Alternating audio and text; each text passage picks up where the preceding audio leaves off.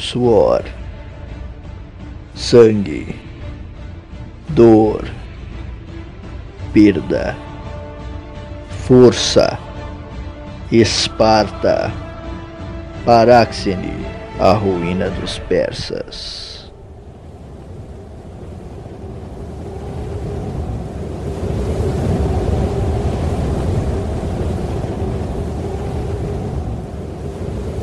Perséfone, que caminha pelo submundo, não se demore no leito de seu esposo, pois o fogo da Hélade jaz moribundo, e Deméter chora o frio ardentoso. Esse lamento de inverno, cantado pelos zelotas de Esparta, integrava a jornada nos lembrando de algo óbvio: o frio, o sopro gélido da natureza atingia a carne sem piedade. Mesmo com as peles e a lã, o frio nos atravessava até os ossos. As juntas se enrijeciam como se os homens de repente tivessem 90 anos. Os cabelos chicoteavam a nuca e as capas se dobravam e ondulavam às costas. Mas, sem reclamações, nós marchávamos. A cicatriz em meu peito pulsava como um segundo coração. Durante muito tempo ela não significava muito para mim, além da lembrança de um erro juvenil. E muitas vezes eu até me esquecia de que ela estava lá. Mas durante o inverno, era como se ela me queimasse de dentro para fora. Lídio, o sacerdote que acompanhava a marcha, havia feito um cataplasma de farinha e mel e o aplicou nas grossas linhas vermelhas de meu peito. Contudo, ainda assim, a dor era tão intensa que me acordava durante a noite. Por vezes pensei que seria algum presságio de que algo ruim pudesse acontecer na guerra, mas Plístia disse que havia um presságio muito maior que revelava aquele mau agouro. Marchar com cem homens contra um inimigo de cinco mil. Eu sempre me senti bem ao lado do otimismo espartano e o admiro até hoje. Os esparcíatas eram capazes de desafiarem até os deuses por um punhado de gargalhadas. E também para demonstrar que não sentiam medo. Os outros helenos não entendiam como os espartanos conseguiam rir na iminência da morte. Mas nem sempre as coisas que saem de nossas bocas refletem exatamente o que estamos sentindo ou pensando. Esse humor distinto também era usado por mim, encorajando meus homens durante a marcha, dizendo que poderíamos dividir o inimigo da seguinte maneira: eles matariam 50, um para cada, enquanto os outros 4.950 cairiam pela minha lança. Todos eles riam e cantavam, espantando o frio e o medo, mas em meu coração eu me preocupava e imaginava o quão visceral seria a batalha. Se a estratégia errada fosse empregada no início do combate, tudo poderia acabar em menos de uma hora. Na minha mente reinavam duas palavras, tal qual os reis duplos de Esparta, que me contavam como eu poderia vencer aquela guerra: inteligência e fé. Ó oh, Perséfone que caminha pelo submundo, não se demore no leito de seu esposo, pois o fogo da Hélade jaz moribundo, e Deméter chora o frio ardentoso. Os ilotas continuavam a murmurar. Acompanhando o exército vinha meu grande caixão, escoltado por quatro amigos fiéis: Plístia, Agneio, Imos e Ziliares. Eles haviam colocado peles em seu entorno para protegê-lo do vento e da garoa congelante. Aquela caixa de madeira fazia parte de uma de minhas estratégias, mas ela serviria apenas se fôssemos vitoriosos. E se os deuses nos favorecessem com boa fortuna. Meus irmãos a carregavam nos ombros, pelos quatro cantos do objeto. Durante a marcha, enquanto caminhávamos por um terreno rochoso e duro, eu pensava em como dispor os homens durante a batalha, tentando retirar o melhor proveito da geografia dos lugares que eu pouco conhecia. Ao contrário dos outros gregos, os espartanos passam mais tempo na polis do que fora dela. Eu conhecia pouco do terreno grego, e esse conhecimento limitado era compartilhado pelo exército. Durante as provações do Agogê, os jovens vagavam sem direção. Sei disso, pois vivi isto na carne. Alguns garotos eram vistos caminhando pelas florestas de Álgias, no extremo sul do Peloponeso. Outros, por sua vez, acabavam encontrando as cidades muradas da Macedônia, fora das fronteiras da Grécia. Todavia, durante o rústico treinamento, a mente caminhava entorpecida pelo instinto quase quase incompreensível de sobrevivência, e não era possível tomar nota ou entender a localização de cidades e estradas. Assim como nossos antepassados, éramos exploradores de nossa própria terra. De qualquer modo, mesmo não entendendo muito sobre o mapa da Elade, fomos para o norte, com os altos picos do Taigueto, a cadeia de montanhas que circundava Esparta às nossas costas assistindo nossa partida como um titã de pedra e gelo. O sacerdote Lídio me dissera que as montanhas olhavam nossa marcha com um afeto fraterno, pois éramos parte de Esparta. Eu desejava que aquilo fosse verdade. Se os seres imortais nos olhassem do Olimpo, poderiam ver uma grande falange de espartanos, vestidos com peles brancas, acompanhados por suas capas avermelhadas como o sangue. Um espartano nunca abandonava sua capa, fosse no inverno ou no verão. Eu, muito menos, pois minha capa era feita da pele de um grande urso pardo que havia sido confeccionada pelo próprio Leônidas. As palavras de Lanfasme nos ecoaram junto ao vento frio. Meu rei urso. Se os deuses ainda olhassem para baixo, também viriam uma procissão de escravos que andavam armados e vestidos como hoplitas, de escudo e lanças em punho. Era uma inversão de valores completa que muitos na Grécia condenavam como uma irresponsabilidade dos espartanos. Os ilotas poderiam se revoltar contra seus senhores e teriam a vantagem das armas e armaduras, mas eles não pensavam assim. Um guerreiro de Esparta não é construído dentro de uma couraça de bronze ou com armas nas mãos, como faziam as outras cidades gregas. Os guerreiros de minha pátria eram forjados na falta de roupas, na escassez de alimentos ou luxos e na completa desajuda. Aprendíamos desde menino que a coragem é o maior dos escudos e que a fúria penetra mais profundamente do que a lança. Portanto, um esparcíata verdadeiro não necessita de bronze ou lâmina para fazer valer a sua bravura e sua morticidade. Ele se basta nu, amarrado, cego, faminto, surdo ou lutando contra dez inimigos de uma só vez. Nesse sentido, os ilotas jamais ousavam se opor em uma marcha, e até se sentiam agradecidos pelo calor proporcionado pelo conjunto da panóplia e pela oportunidade de se vestirem como um guerreiro espartano, admirado e invejado por todos os gregos do mundo. Ó oh, Perséfone, que caminha pelo submundo, não se demore no leito de seu esposo pois o fogo da Hélade jaz moribundo e Deméter chora o frio ardentoso.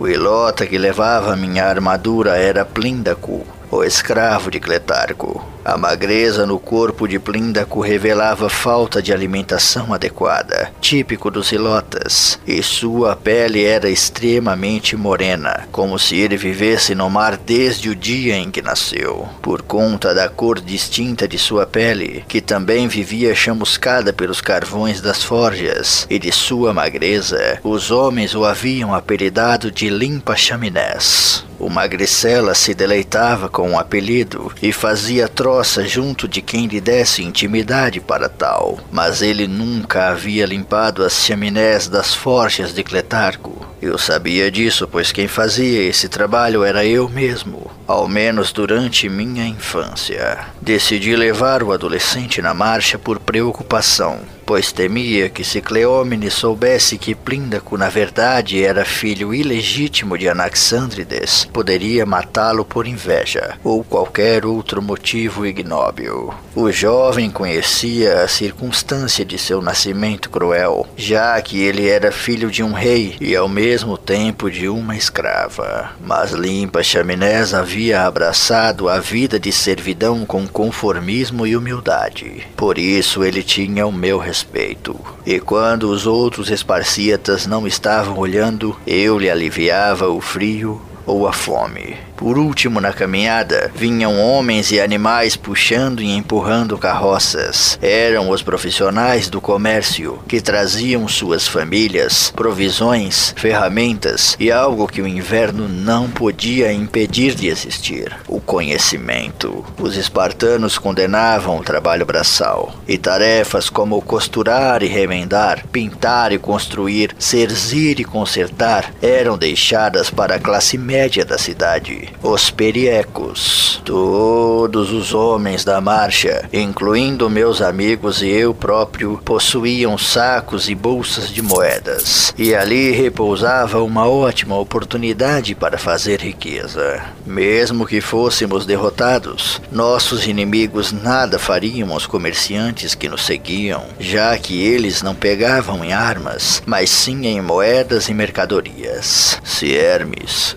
Deus do comércio lhes desse atenção, era possível que eles fizessem riquezas durante a subida para o norte, com as moedas dos espartanos, e na descida para casa, com as compras que os pátricos ou os elisienses pudessem pagar. Quando o crepúsculo chegou, um vento teimoso começou a abanar nossos longos cabelos, pressionando-nos para o sul novamente. Olhei de soslaio para meus irmãos e percebi que eles desconfiaram daquele sinal, mas nada foi dito.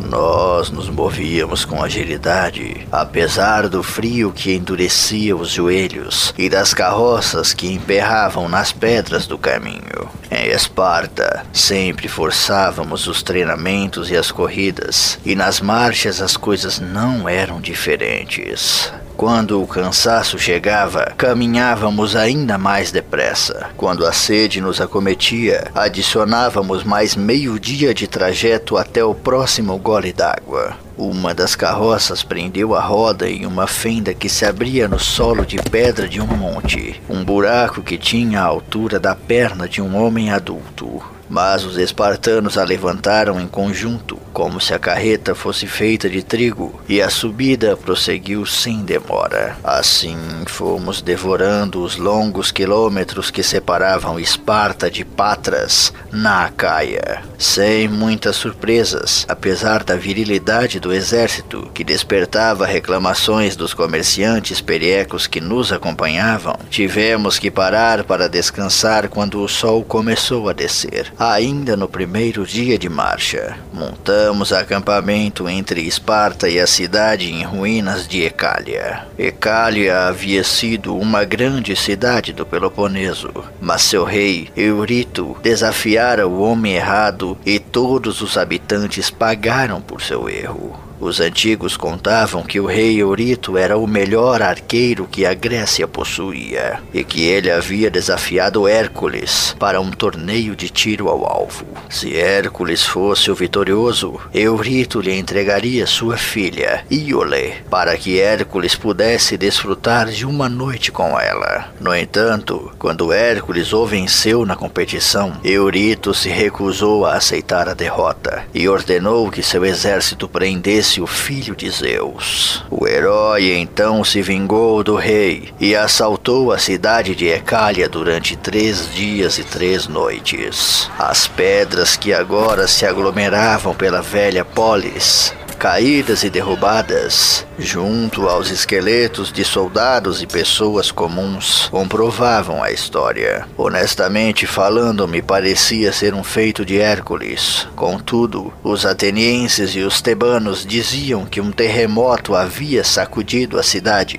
e que a lenda do deus da força era apenas um xiste espartano. Eu duvidava da imparcialidade dos gregos do norte, pois eles nem mesmo consideravam Hércules um deus, chamando-lo Eimífeos, um semideus. Mas em Esparta ele era honrado como um deus inteiro, tão digno quanto qualquer outro. O aceitamento foi montado com tendas e toldos que eram amarrados com cordas, que presas em estacas foram cravadas no solo duro e rochoso da região. Os zilotas juntaram pedras e fizeram cinco grandes círculos com elas. No interior dos anéis nós colocamos lenha e palha para iniciar o fogo que nos aqueceria durante a noite noite, pedi para os homens colocarem minha caixa de madeira perto do fogo. Ela deveria permanecer aquecida, já que mais ao norte não poderíamos acampar ao redor de fogueiras, pois nada entrega mais a posição de um acampamento do que fumaça e fogo na noite. A caixa deveria permanecer segura, porque a boa condição de minha estratégia era crucial para o futuro de Esparta. Assim que que as primeiras chamas nasceram das faíscas da pederneira, um sentimento de bem-estar caiu sobre nós e nos sentimos mais dispostos. Os periecos e os ilotas trouxeram grandes caldeirões de bronze que foram assentados entre pés de galhos verdes e ali começaram a preparar a refeição da noite.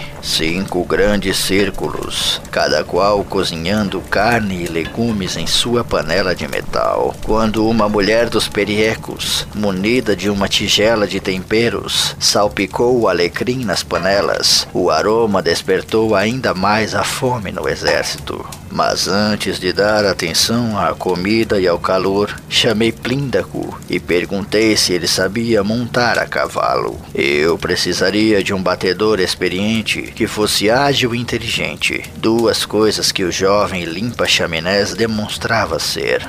O homem para bater o terreno também deveria ser portador de toda a minha confiança, e eu confiava no jovem Plíndaco. Assim que ele confirmou a capacidade para realizar o trabalho, lhe entreguei comida, água e vinho, uma capa adjacente e um cavalo, além da armadura e lança que ele já usava. Eu enviei para o norte até as ruínas de Ecália, de modo, e nisto eu fui bem claro, que ele deveria voltar assim que a noite caísse sobre a Grécia, ou acabaria se perdendo no escuro. Toda e qualquer informação que ele pudesse me trazer a respeito do terreno e de quaisquer outras coisas que visse pelo caminho seria de grande ajuda. Então Plíndaco cavalgou no início do crepúsculo. Um elota, munido de um cavalo, provisões, armadura e lança, peles para o frio e uma espécie de liberdade que nenhum outro escravo conhecia em toda a Hélade. E partiu cantando Ó oh, Perséfone, que caminha pelo submundo, não se demore no leito de seu esposo, pois o fogo da Hélade jaz moribundo, e Deméter chora o frio ardentoso.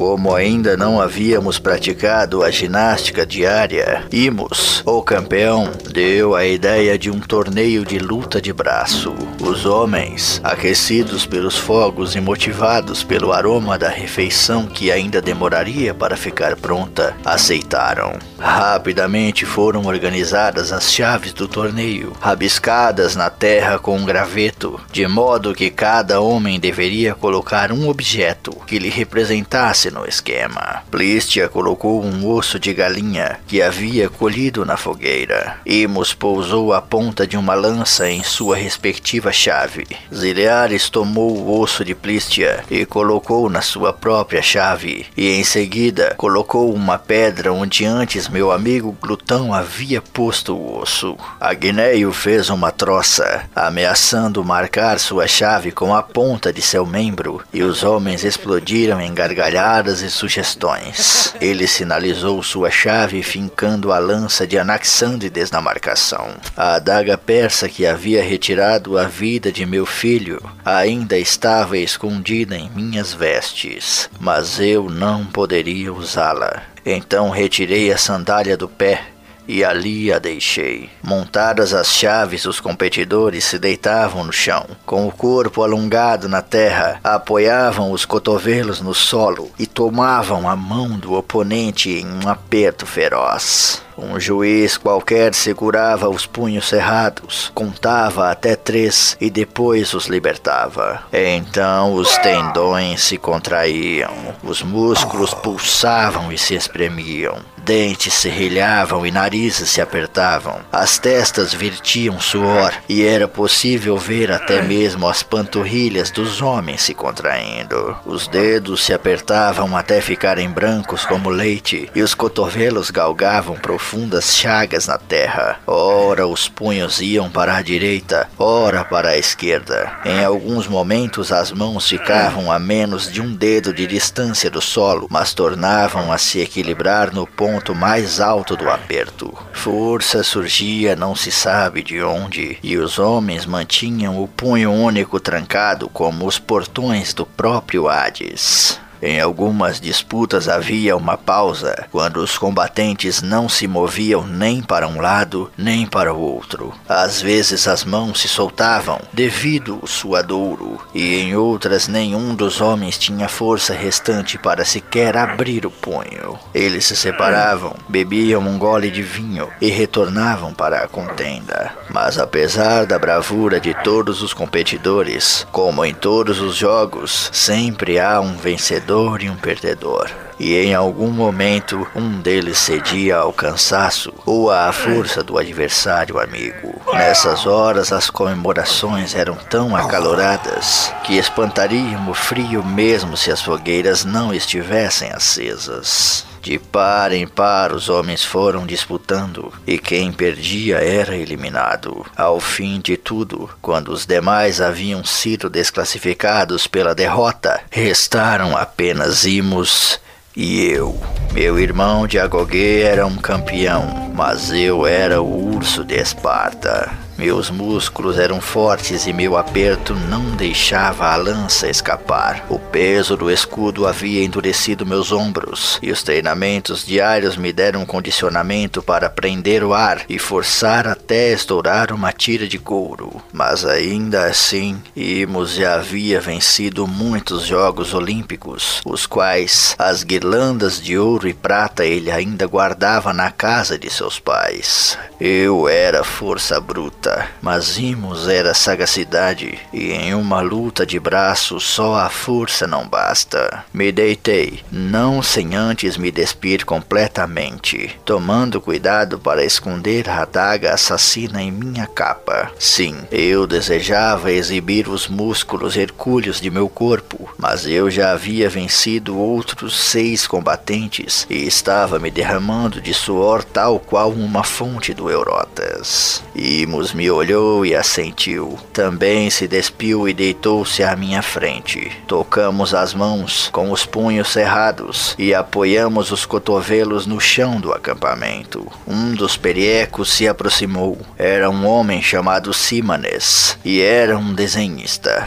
Ele se sentou em um banco munido de suas ferramentas de esculpir, com um vaso de barro nos braços e começou a nos representar no cântaro. Foi um momento de grande orgulho para nós, pois os desenhistas e escultores eram profissionais caros e de grande prestígio. Em consequência da situação, não havia mais volta. Desejamos boa sorte um para o outro e o próprio Agneio segurou nossos punhos. Ele contou: um, dois, três e soltou. Perséfone deve ter pulado de sua cama no submundo, pois a algazarra dos espectadores foi como um rugido de guerra. Imaginei-se em Esparta, que ficava a apenas meio dia de distância, os mais atentos puderam ouvir os urros e os gemidos. Nossos dentes morderam nossos dentes, e as maxilas pulsavam como as fontes quentes em Termópilas. Em nossos pescoços era possível ver as ranhuras das rochas, e os tendões de nossos corpos nus eram como os veios de ferro riscando Gaia. As mãos se apertavam como dois dois amantes enlouquecidos pelo desejo infame de fornicar até a morte, e os cotovelos afundavam na terra, quebrando pedras e partindo raízes enterradas. Os punhos formavam uma arma mortal que se deslocava para o leste e posteriormente para o oeste, em uma canção de esquerda e direita, tocada por músculos e ossos, por força e resistência. Imos afrouxou a pegada em meu pulso. Eu senti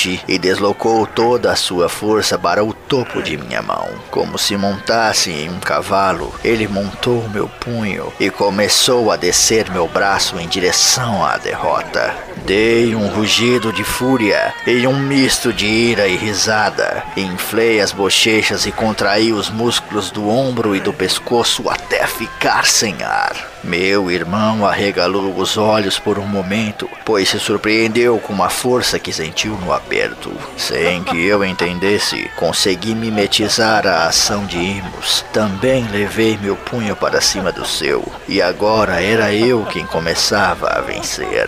Os homens gritavam e pulavam, jogavam moedas no solo e se ajoelhavam. Um dos ilotas veio interromper a competição, dizendo que o jantar já estava pronto e quase foi espancado pela mulher de um dos comerciantes. Simanes, o artista, pintava como a própria deusa Íris, que cruza os céus com seu arco colorido atirando barro, tinta, cera, lascas de cerâmica e lágrimas para os lados, ele nos imortalizava. E usava um pincel e também usava um cinzel. Entalhava, esculpia, pintava, fazia sulcos no vaso e depois os preenchia novamente com novas porções de material. Era sem dúvida uma das maiores obras que ele produzia, não só pela arte em si, mas também pelo contexto do acontecido.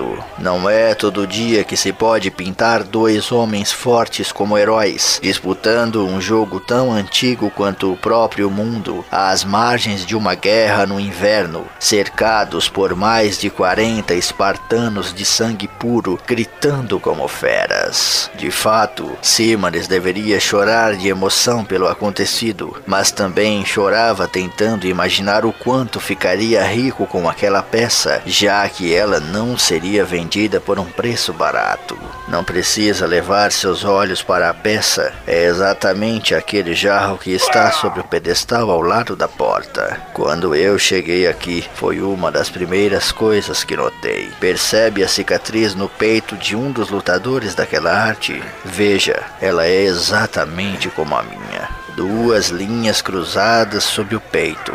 Temos mais ligações, você e eu, do que imaginas e em breve te direi mais. A luta continuou. Minha longa barba arrastava na terra, sujando-se e perdendo o brilho, e os cabelos de Imos agiam da mesma forma. As pontas de nossos dedos dos pés açoitavam o solo, procurando forças e apoio, e o pó que subia nos cobria como um manto. A força era intensa e nossos corpos vibravam de maneira incontrolável. Era como se um terremoto, tal qual o do suposto acontecimento de Ecália, que transformara a cidade em ruínas, estivesse contido dentro de nossos corpos e nossos músculos. Nossos bíceps estavam duros como rochas, e os músculos posteriores do braço, o qual os cirurgiões chamam de tríceps, queimavam como a madeira nas fogueiras ao lado. Imos deu um grito e puxou meu braço para o chão, mas eu revidei com um grito de mesma intensidade e contraí o abdômen até retornar o aperto para o ponto inicial, onde a vitória e a derrota eram incertas. Mas, levado pela plateia que assistia e incentivava, ou pelo excesso de força que eu havia empregado, me esqueci de que Imos era um campeão dos deuses. De uma hora para outra, o semblante de meu irmão, formado em uma carranca apavorante, tranquilizou-se, e eu imaginei que ele desistiria. Seus olhos se fecharam e o vento frio desceu dos céus para a terra novamente, açoitando as vestes dos homens e as brasas do fogo. Ele então girou o punho, como se fosse puxar minha pegada para seu próprio peito, e cedeu a minha força até quase o solo. Visando aproveitar a oportunidade, eu empreguei toda a minha força naquele instante, mordendo meu lábio inferior. Mas era o fim de tudo.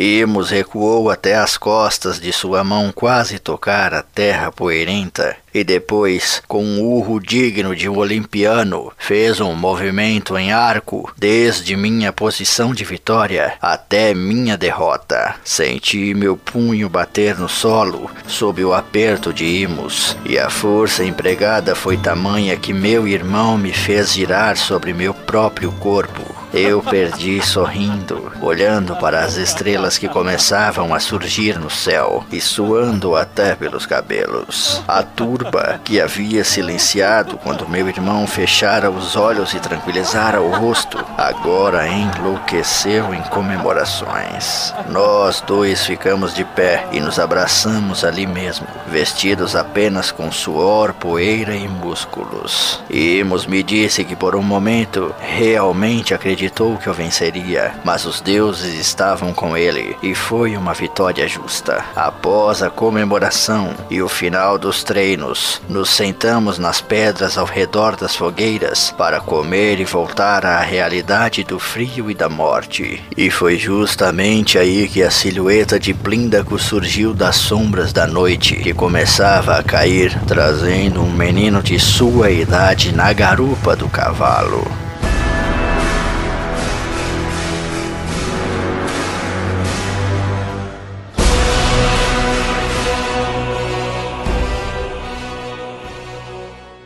E aí, gostou desse capítulo? Quer que o Paráxene continue até o final da história? Seja nosso padrinho. Quanto mais padrinhos, maior a periodicidade do Paráxene. Então conto com vocês.